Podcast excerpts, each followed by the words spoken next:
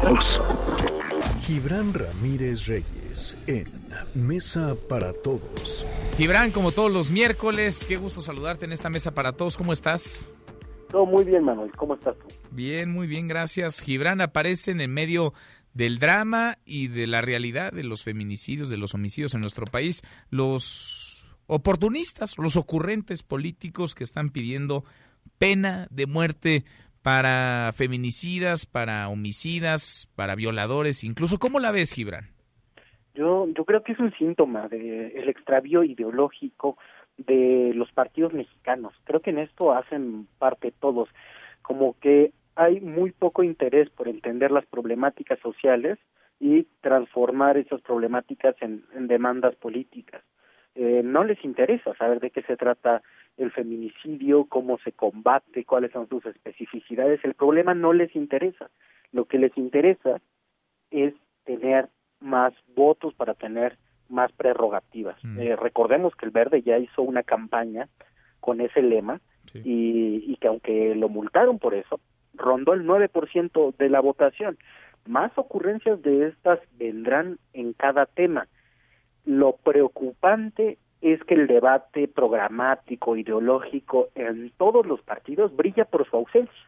Vamos eh, improvisando lamentos sobre las ocurrencias de la agenda y la agenda la están dictando los especialistas en marketing político, no dirigentes que deberían hacer eso. Entonces es muy preocupante. Es, muy preocupante porque además, pues, pues, nada resuelve, ¿no? Pero como dices, a ver, el Verde sale hace unos años con una campaña de pena de muerte a asesinos y cadena perpetua a secuestradores, a violadores. Y les va bien, les funciona, es decir, no tienen incentivos para hacer algo distinto. Del verde, del verde ya hemos dicho creo que todo, ¿no? Gibran es un partido oportunista, rémora, se monta, se cuelga en quien puede y como puede. Y le y les pagan y les pagan muy bien, entonces pues no tienen muchos incentivos para hacer algo algo distinto. El asunto es que pues esto parece una simplificación de un debate que tendría que ser mucho más mucho más amplio, ¿no? Y más rico en su contenido.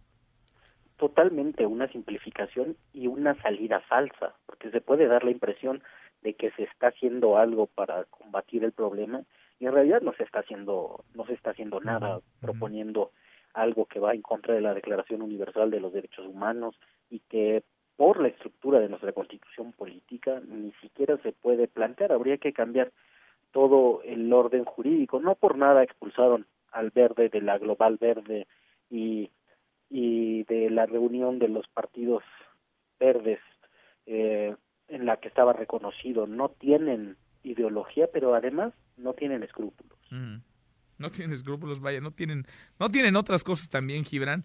Lo que sí tienen son representantes, dineros, y esos representantes les eh, permiten negociar ¿no? con, con la fuerza que gobierne, porque los hemos visto aliados con Morena, antes los vimos aliados del PRI, antes del PAN, y se aliarán con quien gane porque pueden y porque tienen con qué, tienen fichas, Gibran. Así es, cinco diputados para completar la mayoría parlamentaria yo creo que Morena tendría que ser mucho más cuidadoso con los aliados que tiene y que tendría que haber un mínimo piso de ideología compartida. Desde luego, el verde, como lo ha hecho siempre, como lo hizo con el PAN, como lo hizo con el PRI, intentará seguir formando parte de la coalición gobernante.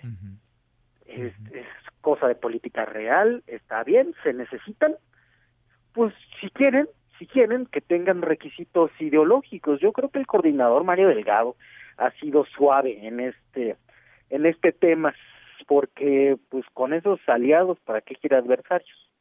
Pues sí, pues sí, pero sí valdría la pena mantener la distancia o fijarse de quién se rodea uno o a quién invita a participar, a sumarse a sus filas, a su grupo parlamentario. Gibran, un abrazo y gracias como siempre. Un abrazo, Manuel. Muy buenas tardes para todos.